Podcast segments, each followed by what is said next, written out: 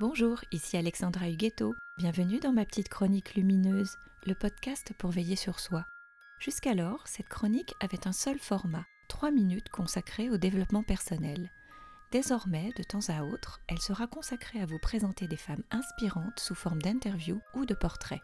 Ces femmes, je les choisis parce qu'elles sont libres, parce qu'elles nous montrent qu'avec engagement et ténacité, rien ne peut résister à se créer soi-même une destinée.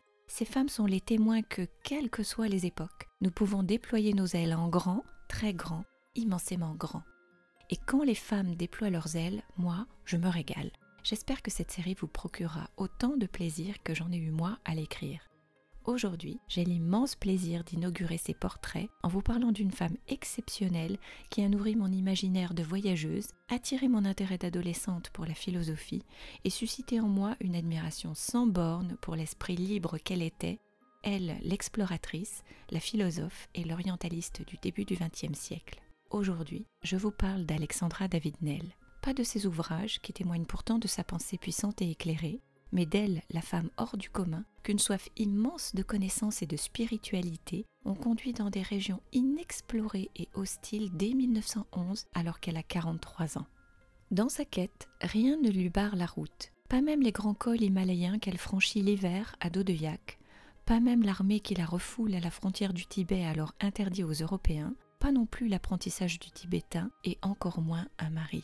Rien ne résiste à Alexandra David-Nell, la mort elle-même n'osera l'emporter que dans sa 101e année.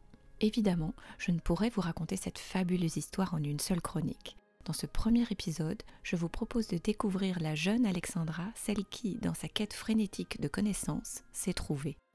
Cette jeune femme française, née en 1868 à Saint-Mandé dans une famille aisée, n'aura de cesse de revendiquer sa liberté et de nourrir son intellect assoiffé.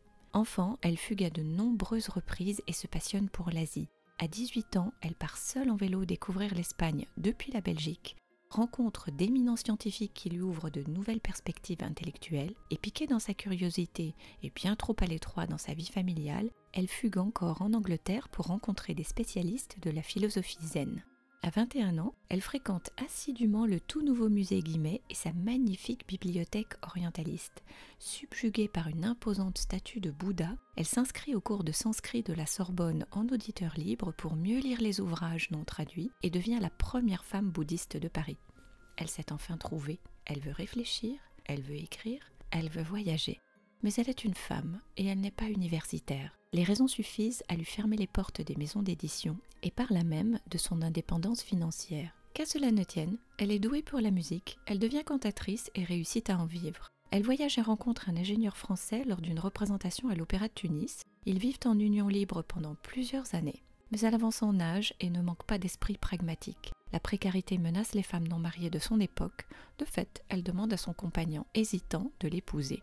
Dès lors, elle se consacre à ses recherches, à l'écriture et au féminisme aussi, en contribuant notamment à la revue La Fronde. Mais pour que ses travaux puissent être pris au sérieux, elle se doit d'être reconnue par les orientalistes européens qui jusqu'alors sous-estiment ses capacités. Elle prépare donc ce qu'elle appelle son grand voyage, un périple de 14 années au travers de l'Asie qui lui permettra d'atteindre une renommée internationale et un rayonnement inégalé sur les sphères spirituelles de son époque. Mais ça, je vous en parle la semaine prochaine. Dans cette attente, je vous embrasse.